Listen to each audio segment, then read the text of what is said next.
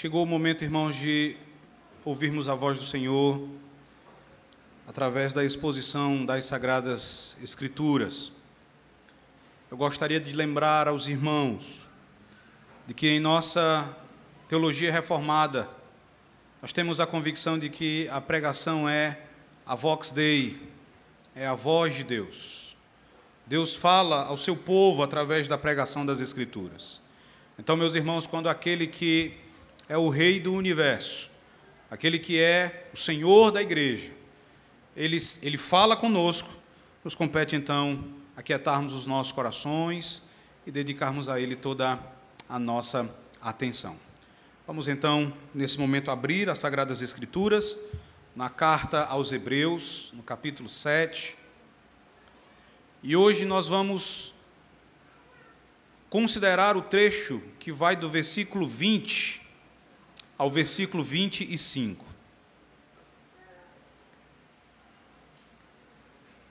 Hebreus capítulo 7, do versículo 20 ao versículo 25.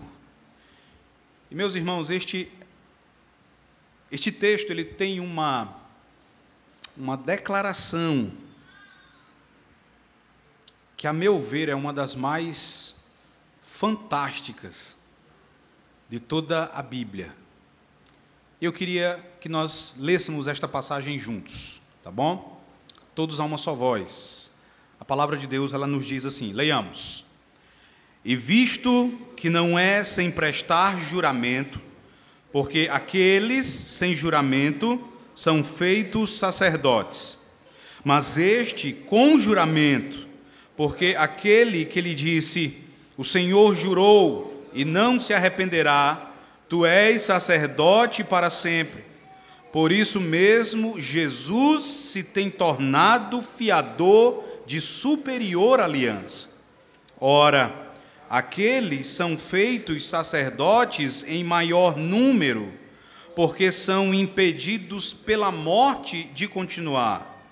Este, no entanto, porque continua para sempre, tem o seu sacerdócio imutável.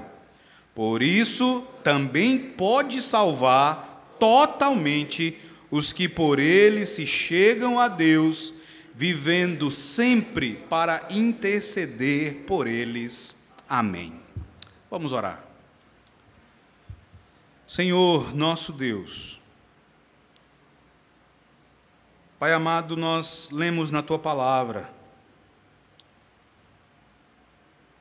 que ao vir o Consolador, ao enviares o Consolador para estar conosco, o Senhor faria com que por meio dele nós fôssemos convencidos da verdade, do pecado, da justiça, do juízo. E ó Deus, nós pedimos então que o teu Espírito haja em nossos corações, nos convencendo, nos convencendo, ó Deus, e nos mostrando que a tua palavra é a verdade e que por ela devemos ser santificados. Nos convencendo também, ó Deus, acerca dos nossos pecados. Nos convencendo, ó Deus, acerca das áreas de nossas vidas em que temos transgredido os teus santos mandamentos convencendo-nos, ó Deus, de que o que aguarda aqueles que vivem em pecado é o teu juízo. Mas também, ó Senhor, nos convencendo a respeito da justiça de Cristo, que o Senhor imputa àqueles que nele confiam. Ó Deus amado, em nome de teu filho nós pedimos que a tua palavra ela seja usada pelo Senhor para transformar a nossa vida, para edificar esta igreja para, ó Pai amado, confortar aqueles que precisam ser confortados, para exortar, ó Deus, aqueles que estão vivendo de modo displicente, para repreender, ó Deus, aqueles que estão vivendo em pecado. Ó Deus, nos permita mais uma vez contemplar a grandeza de Teu Filho, o nosso Redentor. Que o nosso coração, ó Deus, arda Que o nosso coração, ó Deus, se enterneça diante da visão de Cristo, o nosso sumo sacerdote, o fiador do pacto da graça, aquele que pagou a nossa dívida. Que cada pessoa presente aqui nesta noite, ó Deus, saia exultante, saia, ó Deus, se regozijando, saia confortada, consolada, saia, ó Deus, convencida acerca de quem é Jesus, ó Deus, e e disposta também a viver para Ele somente. Pai bendito, seja comigo, seja, ó Deus, com o pregador, eu te peço. Ajude-o. Ó Pai amado, grande é este privilégio, mas grande é esta responsabilidade. Ajuda-me a pregar com fidelidade, ajuda-me, ó Deus, a anunciar a tua palavra, a tua vontade revelada. É no nome de Jesus, o teu filho, que nós choramos. É no nome dele que nós te exaltamos desde já e para todo sempre. Amém. Amém. Irmãos, eu desejo iniciar nesta noite com aquilo que antigamente, em séculos anteriores, era conhecida como teologia polêmica, que hoje nós chamamos de apologética. Eu não me refiro à polêmica de internet, aquela polêmica boba. Eu me refiro à apologética, ao dever de apontar os falsos ensinos e corrigi-los com a verdade. Eu creio que todos os presentes aqui nesta noite conhecem aquela prece que diz assim: Santa Maria, Mãe de Deus, rogai por nós, pecadores, agora e na hora da nossa morte. Rogai por nós, pecadores, agora e na hora da nossa morte. No catolicismo romano, meus irmãos, há uma doutrina essa doutrina ela vai fundamentar uma prática que é conhecida como a intercessão dos santos. De acordo com essa doutrina, Maria e os santos que estão no céu, e quando o catolicismo fala de santos, ele não usa esse termo como nós usamos. A igreja é santa, todos aqueles que creem em Cristo são santos, mas para o catolicismo, santos são aqueles que foram beatificados, que foram canonizados pelo Papa. Então, no catolicismo, Maria e os santos, esses que foram canonizados, eles estão no céu e eles fazem intercessão pelos cristãos que vivem aqui na terra. E essa intercessão, de acordo com eles, é extremamente importante para que os cristãos que aqui estão possam alcançar a salvação. Eu não sei quantos aqui conhecem um apologeta católico, um padre brasileiro, chamado Paulo Ricardo de Azevedo Júnior. Ele é um apologeta conhecido nas redes sociais. Ele gosta muito de uh, combater o protestantismo. O padre Paulo Ricardo ele vai dizer o seguinte: que a intercessão dos santos é tão somente, preste atenção nisso aqui. A intercessão dos santos é tão somente a mesma coisa que nós protestantes fazemos uns pelos outros, uns pelos outros aqui em vida. E ele vai dizer que se nós protestantes criarmos um problema com a intercessão dos santos, nós vamos criar um problema para nós mesmos. Porque ele vai dizer que aí nós não vamos mais poder interceder uns pelos outros. Se os santos não podem interceder por nós, então nós também não podemos interceder uns pelos outros. Este argumento é uma falácia. Este argumento é um argumento falacioso. Ele é conhecido formalmente como o argumento do envenenar o poço ou cortina de fumaça. O argumento da cortina de fumaça, ele nada mais é do que quando você não quer tratar do real problema, você não quer tratar da questão verdadeira e você desvia o foco apresentando um ponto propositalmente falso. Você levanta um ponto que é falso para desviar a atenção das pessoas do real problema que existe. E no que diz respeito à intercessão dos santos, irmãos, o real problema que não costuma e não quer ser abordado pelos apologetas católicos romanos é que a intercessão dos santos é meritória. Isso quer dizer o quê? Isso quer dizer que Maria e os santos intercedem pelos cristãos porque a intercessão deles possui méritos diante de Deus. A intercessão que nós fazemos uns pelos outros e a intercessão que os santos fazem, segundo a teologia católica, meus irmãos, não são equivalentes. Então eu não posso dizer que nós vamos criar um problema para nós mesmos se criticarmos a intercessão dos santos. A intercessão que fazemos uns pelos outros e a intercessão dos santos na teologia católica não são iguais, não são a mesma coisa. Por exemplo, o Catecismo da Igreja Católica, um documento oficial do romanismo, no parágrafo 969, assim se expressa sobre a intercessão de Maria. Preste atenção. O catecismo diz: Assunta aos céus, não abandonou este mundo salvífico, mas por sua múltipla intercessão continua a alcançar-nos os dons da salvação eterna.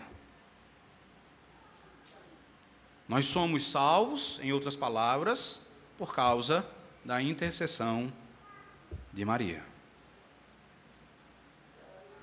No parágrafo 1434, que fala dos meios pelos quais alguém pode obter o perdão dos pecados, o catecismo diz: os esforços empreendidos para reconciliar-se com o próximo, as lágrimas de penitência, a preocupação com a salvação do próximo, a intercessão dos santos e a prática da piedade são os meios pelos quais alguém pode ser perdoado dos seus pecados. Todas essas coisas são obras meritórias. São obras que, segundo eles, contam diante de Deus para que você seja salvo. Isso fica ainda mais claro quando você lê o parágrafo 956 do dito catecismo. O parágrafo 956 vai dizer assim: os santos não deixam de interceder por nós ao Pai, apresentando os méritos que alcançaram na terra. Os méritos, ou melhor, os santos intercedem por nós, apresentando os méritos que eles alcançaram aqui na terra. Então nós podemos ver, irmãos, como a argumentação que diz que é o mesmo tipo de intercessão que vocês fazem por mim, que eu faço por vocês, esse argumento, na verdade, tão somente é uma cortina de fumaça. E, meus irmãos, uma das implicações desse sistema é que essa doutrina da intercessão de Maria, da intercessão dos santos, tem como consequência que mais orações sejam dedicadas aos santos do que a Cristo. E há um meio bem simples de aferir e observar que isso é verdade. Um teólogo presbiteriano chamado Lauren Butner, ele vai dizer o seguinte: no romanismo, provavelmente se dirigem dez vezes mais orações a ela, a Maria, do que a Cristo. E aí ele vai dizer e aí ele vai mostrar como. Ele diz assim: o ritual de oração mais popular entre os católicos romanos, o rosário, tem dez orações para Maria, para cada uma dirigida a Deus. Lembrem também, meus irmãos, da celebrada obra do escritor Ariano Suassuna, O Alto da Compadecida. Lembrem especificamente da cena em que os personagens estão sendo acusados pelo diabo e Jesus está prestes a lançá-los no inferno. E quando parece que não há mais esperança, um dos personagens, um dos mais conhecidos, o João Grilo, ele apela para Maria. Ele apela para a intercessão de Maria, para que Jesus não os mande para o inferno. E Maria intercede por eles. E por causa da intercessão de Maria na obra, Cristo então toma a decisão de não mandá-los para o inferno. Maria, veja, acaba sendo representada como sendo mais compassiva e mais misericordiosa do que Jesus Cristo. E aí você vai dizer, não, mas talvez isso tenha sido ah, não intencional, não tenha sido intencional. Não é que no catolicismo romano Maria seja mais misericordiosa do que o filho. É. No catolicismo, é. Em 1750, um bispo italiano chamado Afonso de Ligório, ele escreveu uma das obras mais conhecidas da chamada teologia mariana, uma obra intitulada As Glórias de Maria, que é uma exposição da oração Salve Rainha. E nessa obra, Afonso de Ligório vai dizer o seguinte: preste atenção nisso aqui. Quão grande deve ser a nossa confiança em Maria, que é a rainha da misericórdia. Ele vai dizer em outros lugares: Maria é a esperança de todos, Maria é a esperança dos pecadores. Ele vai dizer ainda em determinado trecho: se Deus fica irado com um pecador e Maria o coloca debaixo da sua proteção, ela barra o braço vingador do seu filho e salva o pecador. Em uma oração, Ligório pede: Ó Imaculada Virgem, evita que o teu amado filho, que está irritado por causa dos nossos pecados, nos abandone ao poder do diabo. E ele conclui dizendo: frequentemente, obtemos mais depressa o que pedimos, invocando o nome de Maria, do que invocando o nome de Jesus. É daí que vem: peça à mãe que o filho atende. O texto que nós lemos aqui em Hebreus 7, irmãos, nos diz como nós devemos enxergar esse tipo de coisa. O texto que nós lemos aqui em Hebreus no capítulo 7 nos diz como nós devemos entender esse sistema, essa teologia que ensina essas coisas. E eu peço que você então mantenha a tua Bíblia aberta em Hebreus capítulo 7, do verso 20 ao verso 25. Na nossa passagem de hoje, meus irmãos, o autor, ele continua a nos falar sobre a natureza do sacerdócio de nosso Senhor Jesus Cristo. No domingo passado, nós vimos como o autor trabalhou a ideia de que o sacerdócio do Antigo Testamento, o sacerdócio levítico, acabou. O sacerdócio levítico chegou ao fim. Com a chegada de Jesus, com a chegada do sacerdócio de Jesus Cristo, o sacerdócio dos levitas chegou ao fim. Isso porque o sacerdócio de Cristo é de uma ordem diferente. Ele não era, o Senhor Jesus não era da tribo de Levi, ele não era um descendente de Arão, ele era da tribo de Judá, uma tribo da qual Moisés nunca tomou sacerdote algum. Então, como sacerdote rei, ele só pode ser entendido como pertencendo à ordem de Melquisedeque, um sacerdócio que não tem fim, um sacerdócio que não termina jamais. Hoje, meus irmãos, com a graça do nosso Deus, nós continuaremos observando como o autor sagrado da carta aos Hebreus, como ele nos fala sobre a natureza do sacerdócio de Jesus e qual é um dos grandes, um dos sublimes benefícios que nós temos a partir do sacerdócio de Jesus. Se você observar o texto com atenção, você vai perceber que ele pode ser dividido em duas partes. E nós vamos considerar essas duas partes hoje. A primeira parte vai do verso 20 até o verso 22. O autor, ele continua mostrando a diferença a distinção entre o sacerdócio de Jesus e o sacerdócio levítico, mostrando mais uma vez como o sacerdócio de Jesus é superior. Já na segunda parte, que nós também vamos aí abordá-la a partir do verso 22, mas até o verso 25, o autor mostra, irmãos, qual é a grande consequência, a grande bênção, coloquemos assim, do sacerdócio de Jesus. E é nesse verso 25 que nós vamos encontrar uma das declarações mais belas, mais lindas, mais emocionantes, mais gloriosas de todas as sagradas escrituras a respeito do nosso Salvador, o Senhor Jesus Cristo. Então olhe para o texto e veja a primeira parte. Eu vou fazer a leitura do verso 20 até o verso 22. O autor aos Hebreus ele diz assim: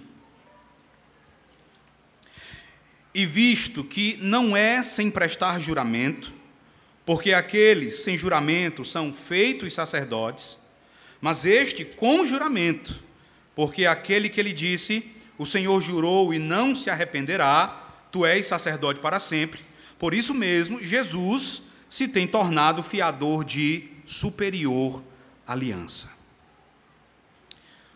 Aqui, meus irmãos, nós já temos observado isso há vários versículos, mas aqui nós temos mais uma diferença entre Jesus e os levitas. Aqui você pode ver mais uma diferença entre o sacerdócio de Jesus e o sacerdócio levítico, o sacerdócio do Antigo Testamento. O autor aqui, meus irmãos, nesses três primeiros versículos, ele vai nos dizer sobre como Deus, ao fazer de Jesus o nosso sumo sacerdote, um sacerdote da mesma ordem de Melquisedeque, Deus ele vai fazer um juramento. Olhe para o texto mais uma vez. Ele diz assim: E visto que não é sem prestar juramento, porque aqueles, aqueles aí são os levitas, tá? Aqueles sem juramento são feitos sacerdotes mas este, ou seja, Jesus, com juramento. O que ele vai nos dizer, irmãos, é o seguinte: olha, a nomeação ou a ordenação de Jesus como nosso sumo sacerdote foi diferente da nomeação e da ordenação de Arão e dos seus descendentes. Jesus se tornou o nosso sumo sacerdote através de um juramento que foi feito por Deus. Já os descendentes de Arão, ao serem ordenados, Deus não fazia nenhum juramento. Você não vai encontrar no Antigo Testamento Deus jurando a respeito dos levitas. Deus não vai fazer nenhum juramento na hora de nomear Arão e os seus descendentes como sacerdotes. A única coisa que você vai encontrar são as instruções que Deus deu a Moisés e a cerimônia de consagração logo depois disso. Abra sua Bíblia e veja isso em Êxodo, capítulo 28, verso 1. Êxodo, capítulo 28, verso 1.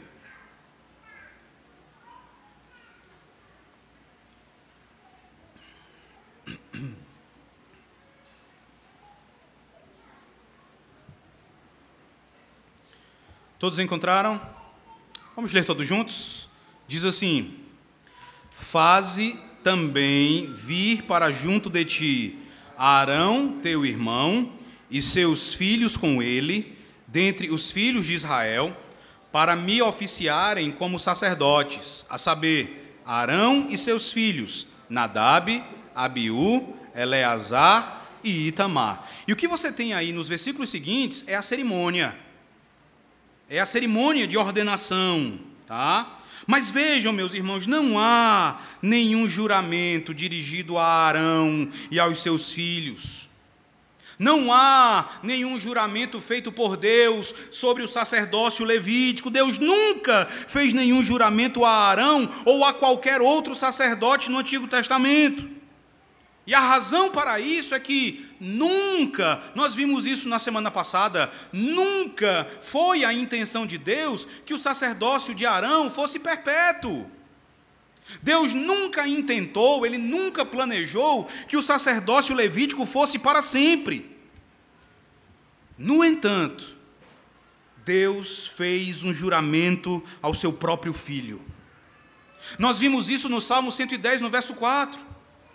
Quando o salmista Davi vai dizer: O Senhor jurou, e ele não se arrependerá, tu és sacerdote para sempre, segundo a ordem de Melquisedeque. Então percebam essa diferença. Percebam que o sacerdócio de Cristo se reveste de maior solenidade, se reveste de maior importância, se torna maior, se torna grandioso em comparação ao sacerdócio levítico. E talvez você pergunte assim, mas o que que torna esse juramento de Deus tão especial? Se você voltar para o capítulo 6 e observe no verso 13, você vê que no capítulo 7 é o segundo lugar onde nós encontramos Deus fazendo um juramento, ou, no caso, o autor de Hebreus falando de um juramento que Deus fez. O primeiro juramento você vê aí no capítulo 6 e no verso 13, que diz assim: Pois quando Deus fez a promessa a Abraão, visto que não tinha ninguém superior por quem jurar, jurou por si mesmo. E Deus faz um juramento a Abraão prometendo é, multiplicar a descendência de Abraão, dar a Abraão uma descendência tão numerosa quanto a areia, os grãos da areia da praia e as estrelas do céu. E ele jura, dizendo que vai cumprir essa promessa. E meus irmãos, nós vimos que Deus ele não tinha necessidade alguma de jurar. Deus, ele é fiel. A palavra do Senhor, ela é digna de nossa inteira confiança. Nós não podemos cometer a ousadia de desconfiar daquilo que Deus fala. A palavra de Deus ela é digna de inteira aceitação, ela é digna de inteira confiança. Deus é verdadeiro, Ele é fiel em tudo o que diz. Então a palavra de Deus ela é mais do que suficiente para encerrar qualquer questão. Só que Deus, Ele se acomoda à pequenez do seu povo. Em sua bondade, meus irmãos, Deus, Ele deseja dar a Abraão e dar ao seu povo uma segurança ainda maior. Ele deseja dar ao seu povo toda a garantia de que ele vai cumprir o que está prometendo, e é por isso que ele jura. Um comentarista ele vai dizer o seguinte: porque a humanidade é uma raça de mentirosos, Deus acomodou a si mesmo dentro da esfera da falta de confiança da humanidade. Nós temos a tendência, tá? de crer em algo ou de confiar em alguém a partir de um juramento. É verdade que hoje a situação está tão complicada que juramentos não são levados a sério, pessoas fazem juramentos aí já com a intenção de quebrar, e nós mesmos temos hoje em dia a tendência de não crer em determinados juramentos. Mas Deus ainda assim ele jura, porque ele sabe que isso tem um efeito poderoso no nosso coração. E Ele quer que nós tenhamos toda a segurança, Ele quer nos dar toda e qualquer garantia de que o que Ele prometeu Ele vai cumprir, Ele não vai deixar de fazer. O juramento que Ele faz então a Jesus tem o mesmo objetivo. E aí você vai dizer, mas Jesus precisava de alguma garantia da parte de Deus? Não. Jesus conhece o Pai perfeitamente e ele confia inteiramente em seu Pai. Mas o objetivo de Deus, o objetivo do Pai, ao fazer um juramento ao seu filho, é dar segurança, é dar garantia a nós. É nos dar segurança, é oferecer a nós a garantia de que o nosso sumo sacerdote não é como os filhos de Arão. Por meio desse juramento, Deus diz a nós que o nosso sumo sacerdote, ele não é imperfeito, ele não é limitado, ele não é mortal, ele não é afetado pelo tempo, pelo contrário, ele é perfeito, ele é eterno, ele é todo suficiente, ele é tudo aquilo que nós precisamos. Meus irmãos, por isso a nossa salvação é uma realidade. A nossa salvação é um fato pelo juramento que Deus fez e pela pessoa do nosso sumo sacerdote, a nossa salvação é uma certeza que não pode ser desfeita por nada nem por ninguém. Tão firme, Tão segura é a nossa salvação, tão eficaz é a obra realizada pelo nosso sumo sacerdote, que Deus deseja que nós tenhamos uma dimensão disso e por isso ele faz um juramento. Deus faz a promessa e ele sela essa promessa com um juramento. Meus irmãos, o juramento feito ao Messias prometido selou o meio pelo qual Deus realizaria a sua intenção de salvar o seu povo.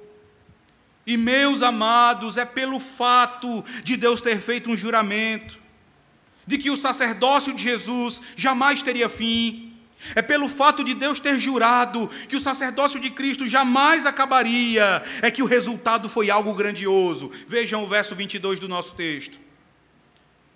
O resultado do juramento feito por Deus, diz o autor aos Hebreus, foi que Jesus, ele se tornou fiador de superior aliança.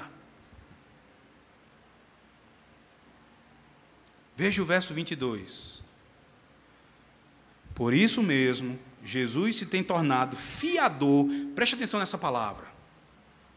Jesus se tem tornado fiador de superior aliança. Nós precisamos entender o significado dessa afirmação, mas antes disso, vejam ainda do verso 23 em diante até o verso 25.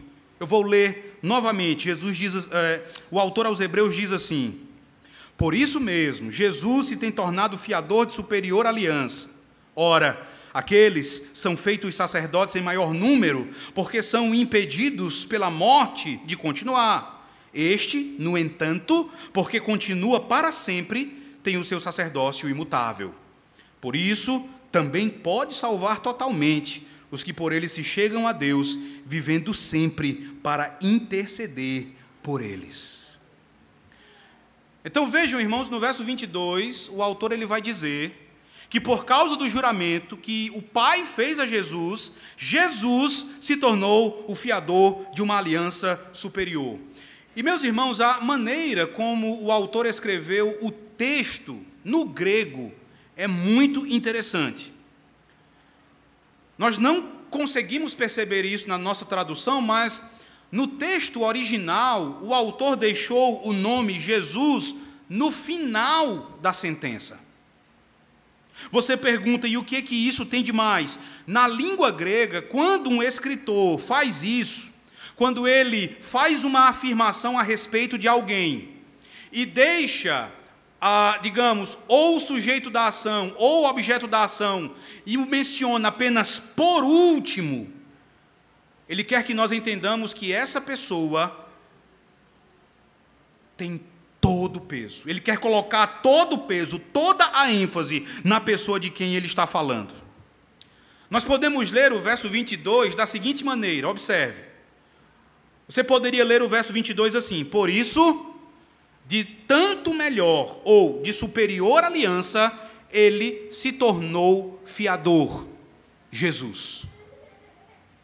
É, essa, é dessa forma que o autor escreve o texto. E qual é a ideia? Você pode perguntar: qual é a maior garantia que eu possuo de que a minha salvação é imperecível? Qual é a maior garantia que eu tenho de que eu não vou me perder? Qual é a maior garantia que eu tenho de que a fé cristã é superior ao judaísmo? É superior ao islamismo? Qual é a garantia que eu tenho que a fé cristã é superior ao budismo, é superior ao hinduísmo, é superior a toda e qualquer religião do mundo? O autor diz: Jesus. Essa é a garantia. E, meus irmãos, que garantia pode ser maior? Que garantia pode ser melhor do que esta? Jesus diz, Ele é o fiador. Você vai dizer, eu já me acostumei a ouvir falar de Jesus como o mediador. Mas aqui ele não, o autor não diz que ele é o mediador. Ele é o fiador. É completamente diferente. E nós sabemos, irmãos, o que é um fiador. Um fiador é alguém que garante o pagamento de uma dívida, caso o verdadeiro devedor não pague ao credor. O fiador é alguém que garante que, se o devedor não pagar, ele, o fiador, assumirá a dívida e a pagará integralmente. E quando o autor diz que Jesus se tornou o fiador de superior aliança, é exatamente essa a ideia que ele deseja comunicar. É exatamente isso que ele diz que Jesus é. De maneira simples, Jesus é aquele que garante que o nosso débito será pago. Ou foi pago de modo cabal. Ele é aquele que assume e quita integralmente a dívida que nós contraímos por causa dos nossos pecados. E meus irmãos, mais importante é que ninguém senão Jesus Nenhuma outra pessoa, senão Jesus Cristo, poderia assumir esse papel. Ninguém que em outras religiões costuma ser apontado como intercessor, como salvador, como redentor, ninguém pode assumir esse papel, ninguém pode desempenhar essa função, apenas Cristo o pode. Porque apenas Cristo foi objeto desse juramento da parte do Pai. Deus fez um juramento e ele fez de Jesus o nosso fiador, porque ninguém, senão Jesus, tinha condições de assumir a nossa dívida. E um detalhe, irmãos, muito importante sobre Jesus como nosso fiador, é que nós precisamos entender a natureza exata desse papel. No período da reforma protestante e também no período da pós-reforma, era comum os teólogos reformados, quando falavam de Jesus como fiador da nova aliança, dizerem que existem dois tipos de fiadores. Existe o fiador que é chamado de fidiusse, e existe o fiador que é conhecido como ex-promissor. Por exemplo, um dos sucessores de Calvino em Genebra um teólogo chamado Francis Turretin, ele vai explicar a diferença entre os dois tipos de fiadores, dizendo o seguinte: um deles paga a dívida de verdade, o outro promete que vai pagar. Um desses fiadores, no caso fidiúcer, ele promete que se o devedor falhar em pagar, se o devedor não conseguir no final pagar, ele vai assumir. Já o outro, o fiador ex-promissor, ele nem promete, ele já assume logo. Ele já assume a dívida, ele já se coloca no lugar do devedor e ele já paga integralmente essa dívida. E o que é mais interessante, meus irmãos, é que imediatamente o devedor é colocado em liberdade a obrigação de pagar ela cessa imediatamente. Outro teólogo da pós-reforma, um pastor holandês chamado William Musabrakel, vai dizer que com a anuência do credor, o fiador assume a dívida como sua para pagá-la pessoalmente. O devedor fica imediatamente isento de todas as dívidas, não estando mais debaixo da obrigação e nunca mais pode ser responsabilizado. E meus irmãos, se acontecesse, não é? Digamos que você é você se apresenta como fiador ex-promissor de alguém. Imediatamente aquela dívida deixa de ser dele e passa a ser sua. Você assume a dívida, imediatamente ele está livre. Mas imaginemos que você falha em pagar. Você, o fiador, por alguma razão que foge ao nosso alcance, você falha em pagar, você deixa de pagar. E aí, imediatamente a gente pensa, é, então, o, o devedor original, ele vai ter que dar o jeito dele, ele vai ter que pagar. Ele estava livre da dívida. A dívida era agora do fiador, e o fiador teria que pagar de um jeito ou de outro, não mais o devedor original. Os nossos antepassados diziam: Jesus é o nosso fiador que não apenas promete assumir a nossa dívida, que não apenas espera que não espera para ver se nós vamos conseguir pagar ou não, ele já a assume e ele já a quita, ele já a paga, ele já a liquida integralmente. Ele toma sobre si toda a culpa do pecado e ele nos deixa livre imediatamente da culpa e da condenação. Ele é o fiador que definitivamente se coloca no lugar do pecador. Meus irmãos, mesmo os crentes do Antigo Testamento contaram com Jesus como seu fiador.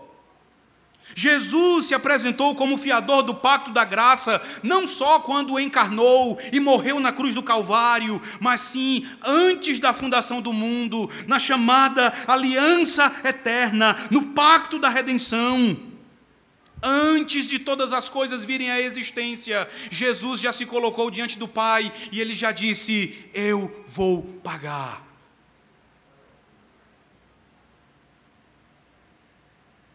E percebam como os cristãos hebreus estavam em perigo.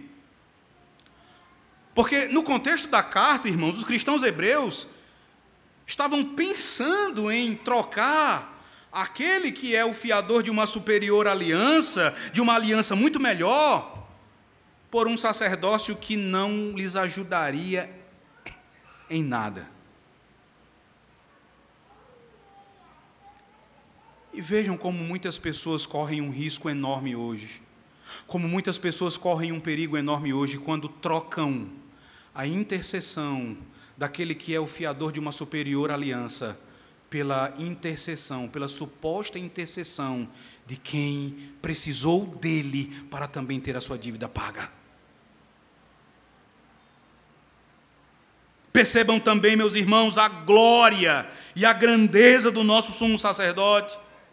Percebam o caráter perfeito da nossa salvação.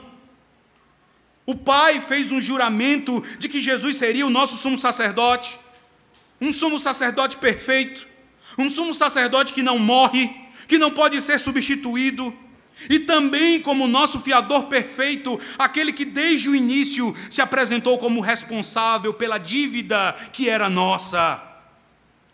Eu gostaria que vocês pensassem, meus irmãos, na importância das garantias que Deus nos dá.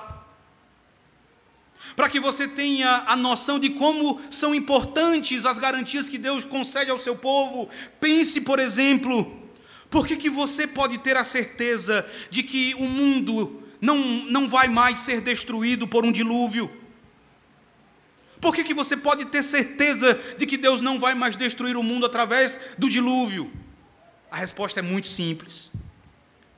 Porque Deus fez uma promessa a Noé, e Deus selou essa promessa com o arco-íris.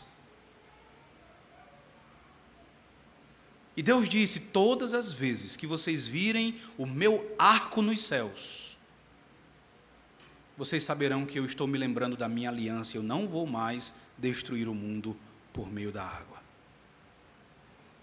Deus promete e ele sela a sua promessa. Meus irmãos, enquanto houver arco-íris no céu, nós podemos estar certos de que jamais haverá um juízo tal como o dilúvio. Enquanto existir arco-íris, a aliança com Noé permanecerá. Da mesma forma, meus irmãos, nós temos a promessa feita por Deus a respeito de Jesus, e nós temos o juramento feito pelo Pai. Nós temos o próprio Jesus como nosso fiador. Diferente dos descendentes de Adão, do, perdoe-me, dos descendentes de Arão, o nosso sumo sacerdote não morre. O verso 24 diz que ele continua para sempre. Enquanto Jesus viver, a aliança vai permanecer. Enquanto Jesus viver, a aliança permanecerá. E o que é mais maravilhoso é que ele viverá para sempre.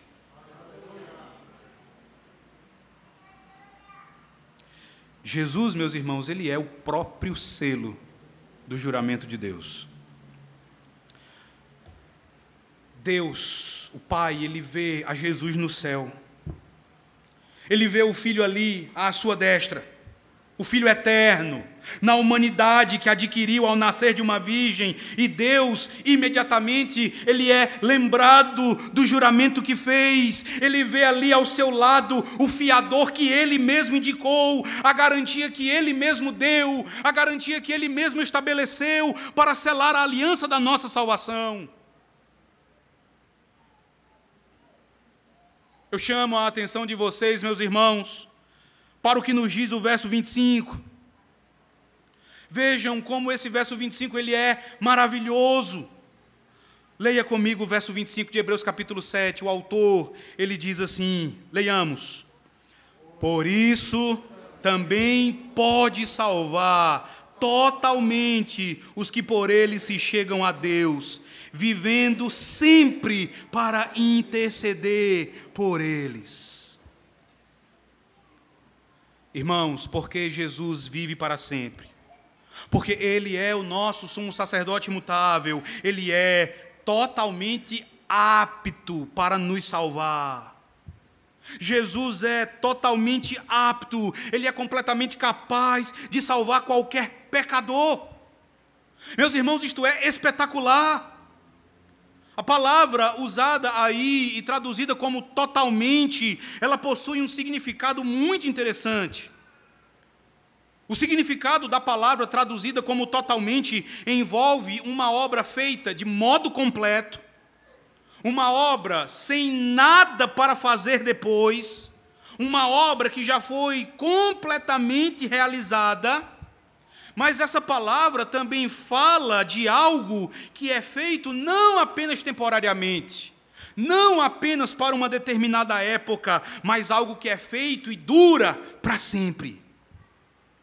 Que ele está dizendo então é que Jesus é totalmente apto para nos salvar, porque ele não deixou nada por fazer, ele não deixou nenhuma parte para nós fazermos, tá? Ele não deixou nenhuma porcentagem da nossa salvação para que nós assim a realizássemos. Ele fez tudo, ele faz tudo o que é necessário, e ele faz isso tão bem feito que dura para sempre jamais vai acabar, jamais vai terminar. Irmãos, que o Espírito Santo de Deus conceda a vocês a graça de perceberem a preciosidade desse ensinamento. Isso significa que quem quer que você seja, o que quer que você tenha feito, não importa quão odioso é o teu pecado, não importa se você cometeu assassinato, se você foi infiel ao seu cônjuge, não importa se você é alguém que viveu ou que está vivendo na perversão, se você traiu alguém, se você cometeu fraude, se você é um mentiroso, se você é alguém que tem um ciúme doentio, se você é alguém que tem uma odiosa maledicência, ou qualquer outro pecado. Jesus é completamente capaz de salvar você. Ele é totalmente apto para salvar você do pecado. E o verbo salvar, nesse versículo 25, meus irmãos, ele se encontra também no tempo presente. O significado dessa informação é que, veja só, você não foi salvo Somente no dia em que você, pela primeira vez, você creu no Senhor Jesus Cristo. Algumas pessoas lembram dessa ocasião perfeitamente. Pode ser que você seja alguém que eu lembro de quando eu eu criei, eu lembro de quando finalmente eu entendi o Evangelho, eu lembro do momento em que Deus abriu os meus olhos e eu, e eu percebi a beleza de Jesus Cristo. O que o autor aos Hebreus está dizendo é que você não foi salvo somente naquele momento. Ele está dizendo que você continua sendo salvo no presente. A salvação que Cristo realiza na tua vida não é apenas um acontecimento, mas é uma experiência diária. É algo que você experimenta não uma única vez, mas todos os dias. Você foi salvo e você continua sendo salvo dia após dia, momento após momento. Aí você pergunta, mas como é que isso acontece? Afinal de contas, nós somos salvos pela morte de Cristo e Cristo morreu uma única vez. De fato. O que, que Jesus continua fazendo para nos salvar? O autor responde no verso 25, veja. Veja como ele diz que Jesus nos salva. Veja como ele afirma que Jesus nos salva no presente. Ele diz assim: leia comigo mais uma vez. Eu gostaria que esse versículo ficasse gravado no coração de vocês.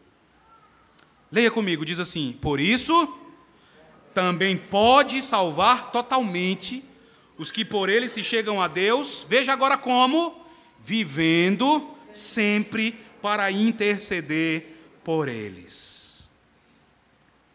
Vivendo sempre para interceder por eles. Irmãos, nós chegamos agora a uma das doutrinas mais negligenciadas por nós em nossa devoção diária,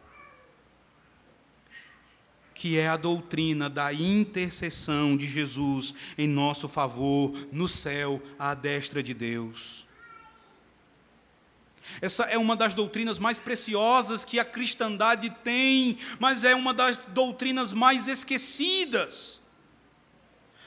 O puritano John Owen, ele vai dizer que a presente intercessão de Cristo no céu, como o segundo ato do seu ofício sacerdotal, é um artigo fundamental da nossa fé e é um dos principais fundamentos da consolação da igreja. É uma doutrina essencial para que nós sejamos consolados em nossas lutas, em nossos dilemas, mesmo quando somos tentados, em nossas provações. Nós precisamos, irmãos, conhecer essa doutrina, nós precisamos nos aprofundar nela se desejamos experimentar, se desejamos fruir dessa consolação. E quem aqui pode dizer que não precisa ser consolado em área alguma da sua vida? É uma necessidade que todos temos. E essa doutrina, meus irmãos, é um dos principais fundamentos da nossa consolação. Por causa daquilo que João diz no texto que nós lemos da sua primeira carta, abra a sua Bíblia em 1 João novamente, capítulo 2, verso 1. Essa doutrina nos consola, ela nos conforta por causa disso aqui que João vai dizer. 1 João capítulo 2, versículo 1.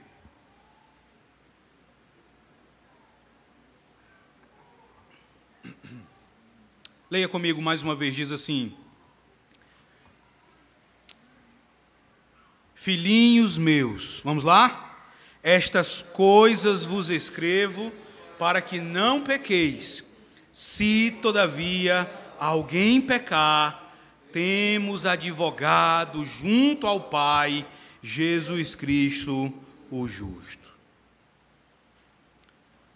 Essa doutrina é fonte de consolo para nós, porque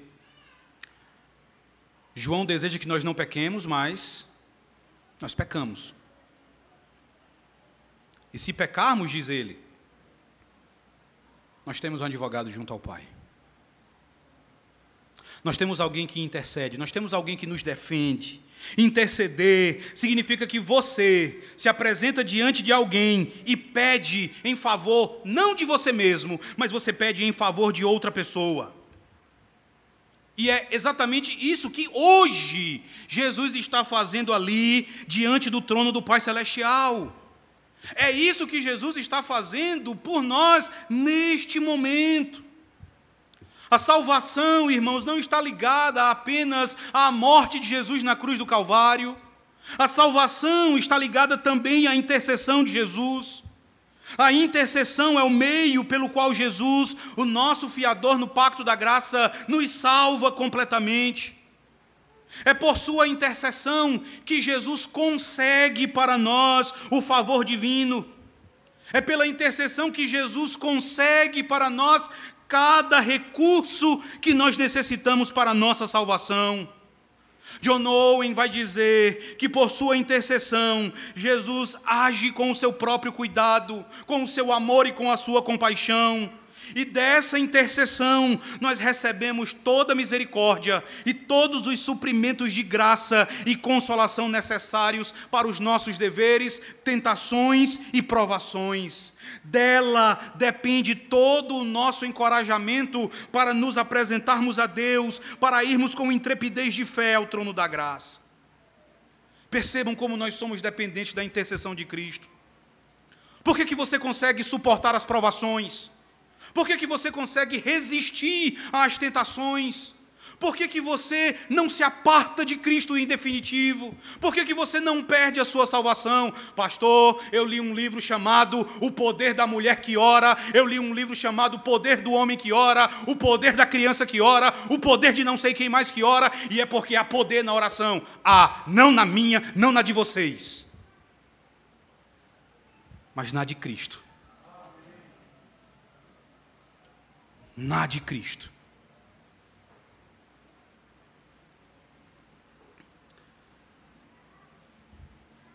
Por que que Pedro não foi peneirado? Por que que a fé de Pedro não desfaleceu? Porque Pedro era forte, apesar de impulsivo, ele não era forte, ele era fraco. A fé de Pedro não pereceu porque Cristo intercedeu por ele. Richard Baxter, meus irmãos, ele também fala da intercessão de Cristo no céu em nosso favor, demonstrando como ela é importante, como ela é preciosa para as nossas vidas. Richard Baxter diz assim: às vezes, a culpa de novas enfermidades e de novas quedas renova o medo, nos faz temer e nos faz encolher. Nós somos como o filho nos braços da mãe que fica com medo quando se desequilibra, como se a sua segurança estivesse não em como a sua mãe o segura, mas em como ele se agarra à sua mãe. Ações fracas têm fracas expectativas de sucesso. Neste caso, que excelente remédio tem a fé em olhar para a perpétua intercessão de Jesus.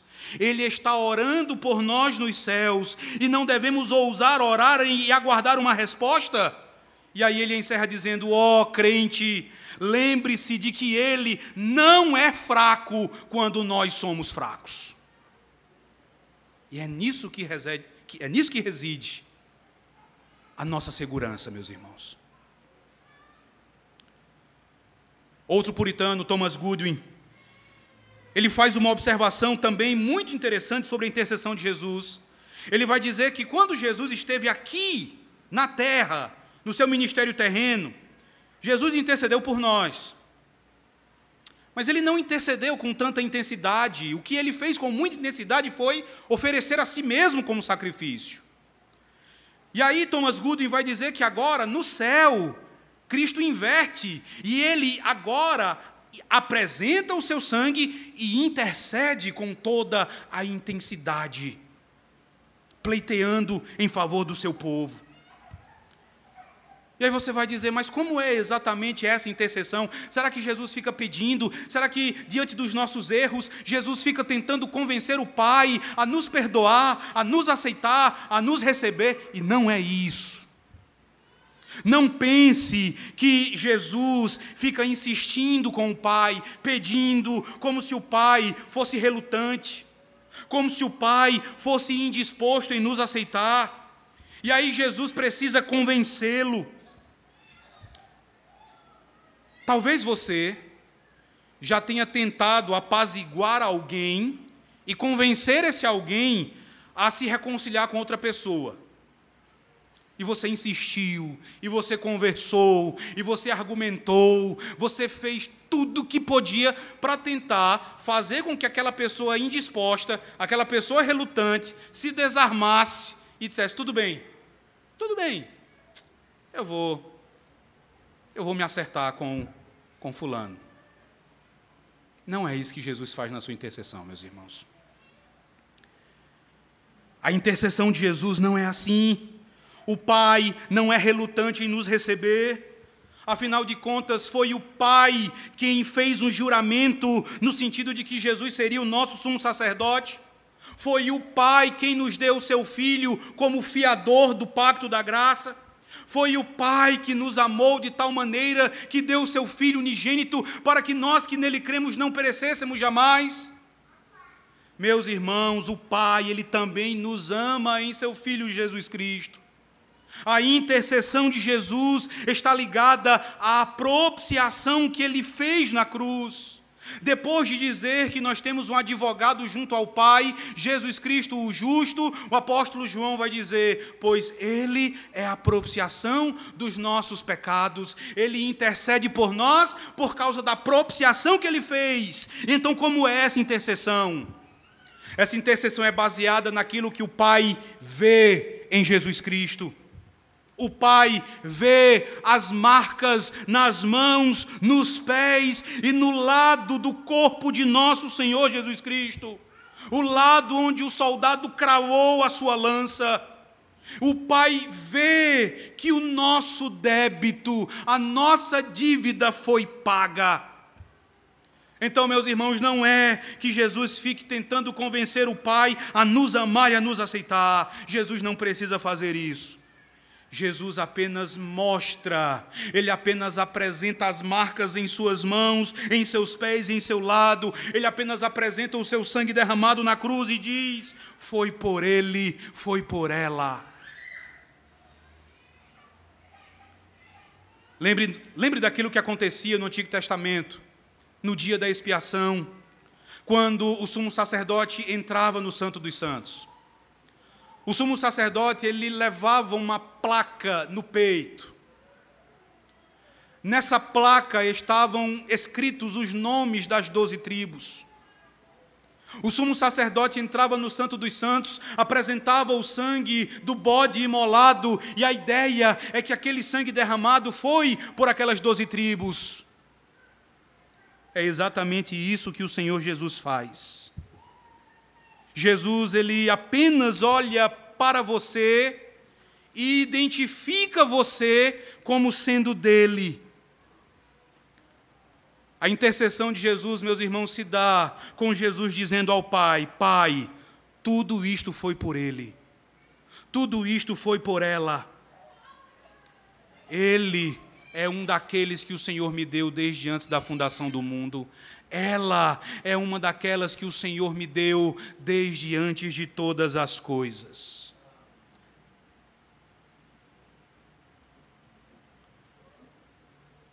Irmãos,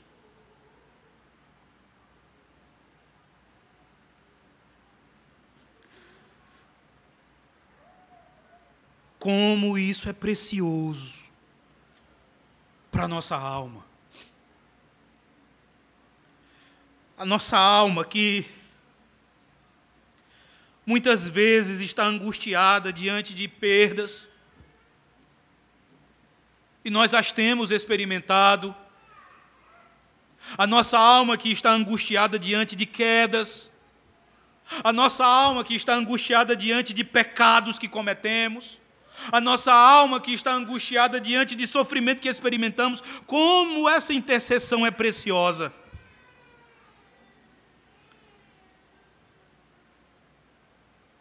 Na intercessão, Jesus diz: ele precisa ser confortado, ele deve ser confortado, porque tudo isso aqui foi por ele.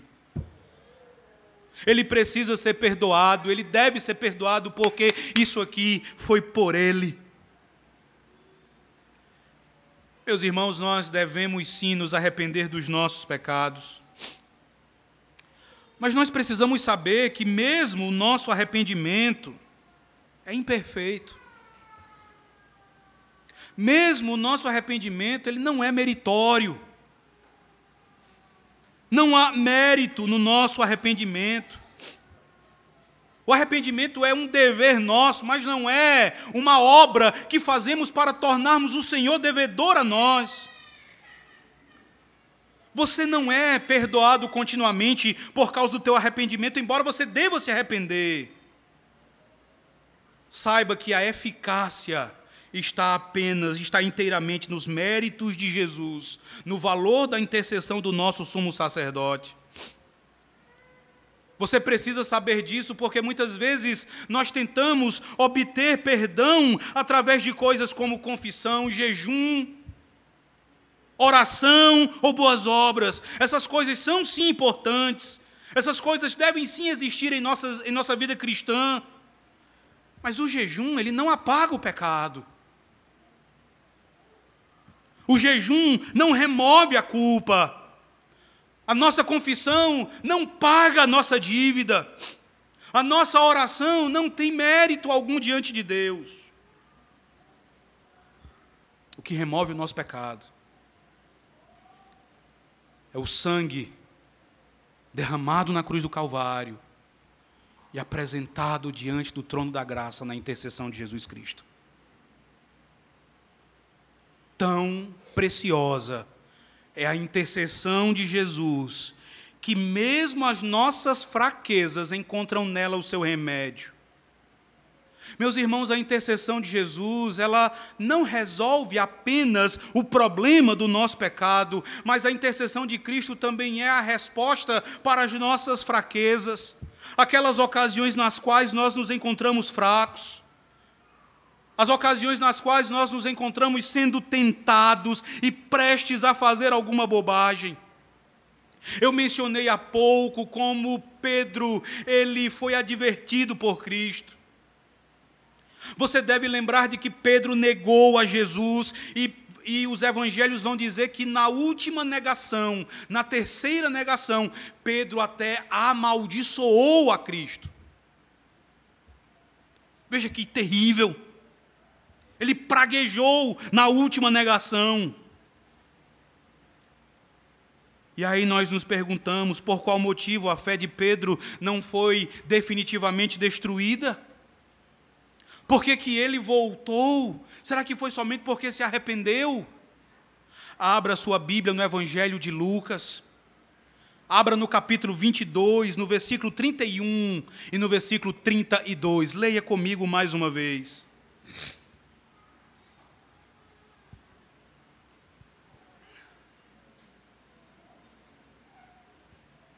Lucas 22, versículo 31 e versículo 32, a palavra de Deus diz: Veja, Simão, Simão, eis que Satanás vos reclamou para vos peneirar como trigo. Eu, porém, roguei por ti, para que a tua fé não desfaleça. Qual foi o diferencial no arrependimento de Pedro? Jesus rogando por ele.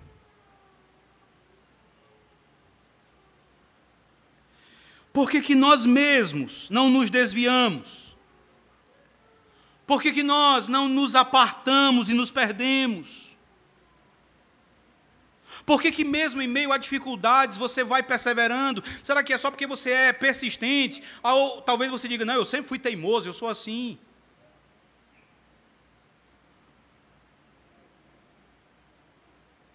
Foi porque um dia, no jardim do Getsemane, ele orou como está em João 17, versículo 11, dizendo: Pai Santo, guarda-os em teu nome. E é porque hoje, à destra de Deus, ele continua pedindo ao Pai que guarde você, que proteja você. Meus irmãos, nós somos fracos.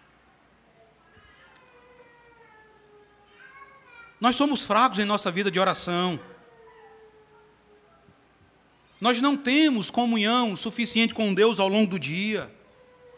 Nós somos fracos em nossa leitura da palavra de Deus, nós não nos alimentamos direito. Nós não nos alimentamos como deveríamos. Por que, que não morremos espiritualmente?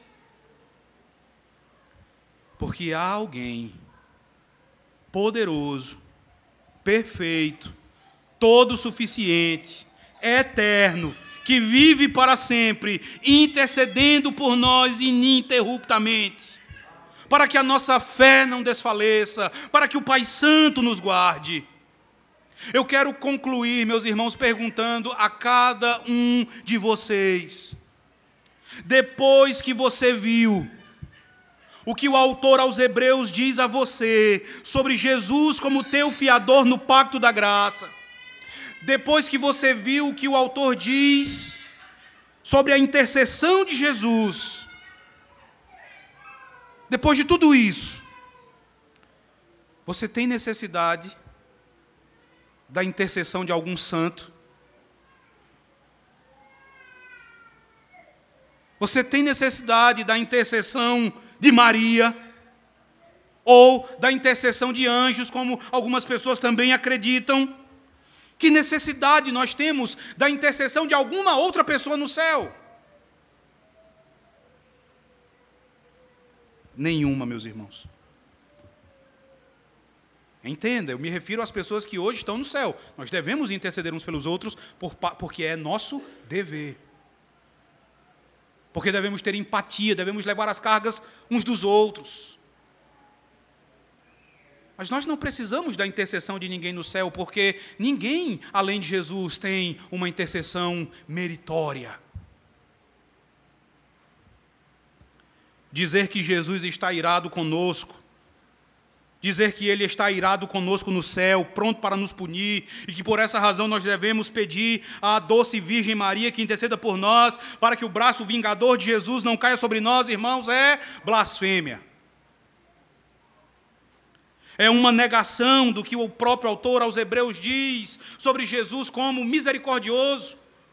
Ele não é um Senhor irado, ele é um Senhor misericordioso e fiel, ele é um misericordioso e fiel sumo sacerdote pelo seu povo, pela sua igreja, diz Hebreus capítulo 2, verso 17. Ele tem compaixão de nós, ele se compadece das nossas fraquezas e por isso ele, apenas ele, e glória a Deus por isso, apenas ele intercede por nós. Se você está aqui hoje, se você está aqui nesta ocasião e de repente você é alguém que confia em outras pessoas para a tua salvação, se você é alguém que acredita que precisa da intercessão de alguém no céu além de Jesus, por favor, perceba o que você está fazendo a Jesus Cristo com esse pensamento. Se você pensa dessa forma, você está dizendo que Jesus é um intercessor insuficiente. Você está dizendo que Jesus é um intercessor desinteressado em você.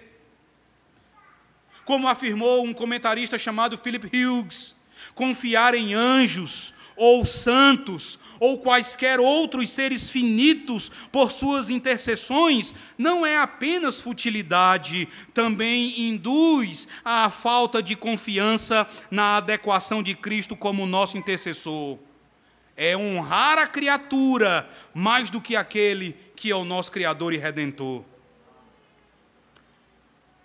Você que está aqui nessa noite, saiba, somente Jesus é capaz de oferecer uma intercessão meritória. Somente Jesus é capaz de obter para você todas as graças da salvação, porque apenas Ele derramou o sangue perfeito. Apenas ele obedeceu perfeitamente à lei, apenas ele foi capaz de suportar o castigo pelos nossos pecados, apenas ele foi capaz de ser o nosso fiador, apenas ele foi capaz de assumir a nossa dívida. Maria é sim a Virgem bem-aventurada, mas ela não é redentora, ela não é rainha da misericórdia ela é objeto da misericórdia. Ela é nossa irmã, alvo da mesma misericórdia que eu e você recebemos de Cristo.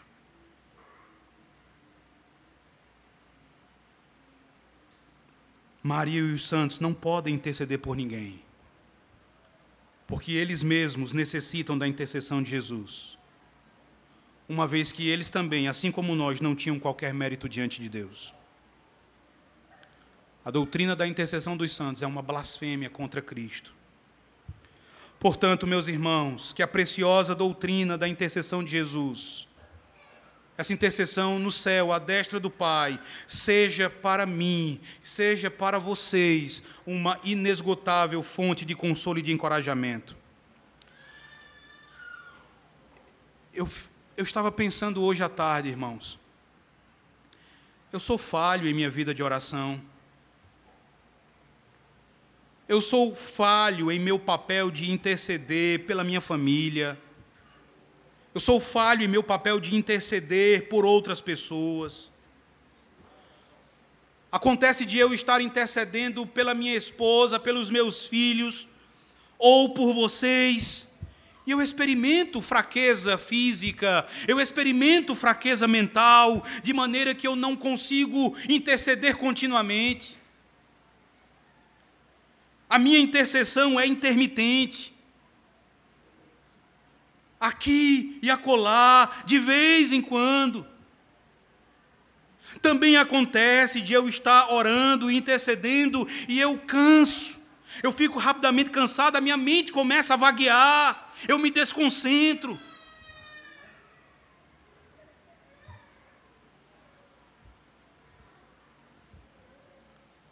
Acontece até às vezes de agarrarmos no sono quando estamos orando. Há uma história interessante envolvendo os evangelistas John Wesley e George Whitfield, um arminiano e outro calvinista. Ambos estavam em uma em uma campanha evangelística, ambos pregaram numa determinada noite e foram dormir, e ao dormir, e antes de dormir foram orar. George Whitfield, o calvinista, se ajoelhou, orou ali ah, por alguns instantes, concluiu a oração e John Wesley teria dito algo assim: O seu calvinismo só leva você até aí? E George Whitfield foi dormir. John Wesley dobrou, dobrou os joelhos e foi orar. E orou, e orou, e orou, e dormiu. Depois de algum tempo, George Whitfield acordou e percebeu John Wesley de joelhos ainda, mas dormindo. George Whitfield bateu no ombro de John Wesley e perguntou: O teu arminianismo faz isso com você? É a nossa condição humana que faz isso conosco. Por que eu estou dizendo tudo isso, irmãos? Já pensou se as nossas famílias, se os nossos cônjuges, se os nossos filhos, se os nossos irmãos dependessem, em última instância, da nossa intercessão?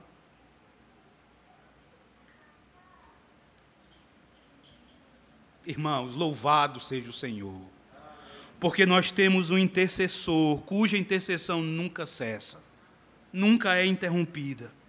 Nós temos um intercessor que vive sempre para interceder por nós, dia após dia, hora após hora, minuto após minuto, ano após ano. Em Tucuruí, no Pará, havia um irmão na congregação, uma das congregações pelas quais eu era responsável. Irmão Davi. Todo final de culto ele dizia assim: Pastor, ore por mim. Eu dizia: Eu vou orar, irmão Davi. Pastor, ore por mim, da hora que o senhor acordar até a hora que o senhor for dormir. Eu disse: Irmão Davi, não tem como. Um dia eu falei para ele: há alguém muito melhor do que eu que ora pelo Senhor, não só da manhã até a noite, mas ininterruptamente, porque ele não dorme, ele não dormita. E ele vive sempre para interceder pelo Senhor. Graças a Deus, porque o irmão Davi, apesar de eu ter o dever de interceder por ele, graças a Deus, porque ele não dependia, em última instância, da minha intercessão. Graças a Deus, porque Cristo intercedia por ele. Graças a Deus, porque Cristo intercede por nós. Que Deus, meus irmãos, nos abençoe. Louvado seja o santo nome de nosso Senhor. Amém. Vamos nos colocar de pé.